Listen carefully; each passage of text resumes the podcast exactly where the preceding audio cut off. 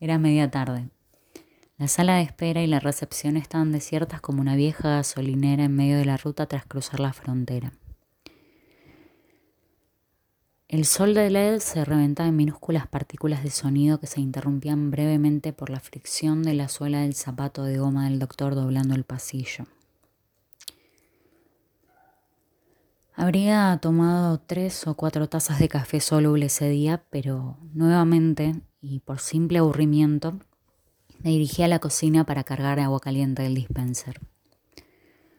El silencio y la palidez de la habitación con sus blancos azulejos y cajas acumuladas me invitó a pensar si acaso, tal vez en otro universo paralelo o en este mismo planeta, en una ciudad remota, habría una copia de mí misma con mis mismos ojos, con mi misma cara, dedicándose a una actividad por completo opuesta, como excavadora de minas o una bruja reina de la aquelarre.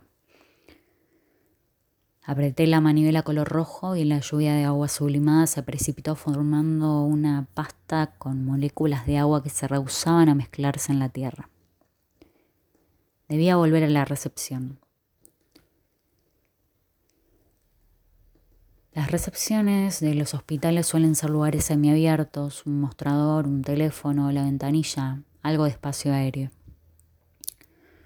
Mi receptáculo semejaba una jaula destinada a bestias hambrientas, a una celda de castigo porosa, plagada de humedad, iluminada por un tenue bombillo a retaguardia, con algunos archivos apilados, y en la fila de combate un ventiluz que en óptimas condiciones apenas bordeaba una fisonomía entre el labio superior y las cejas de quien venía.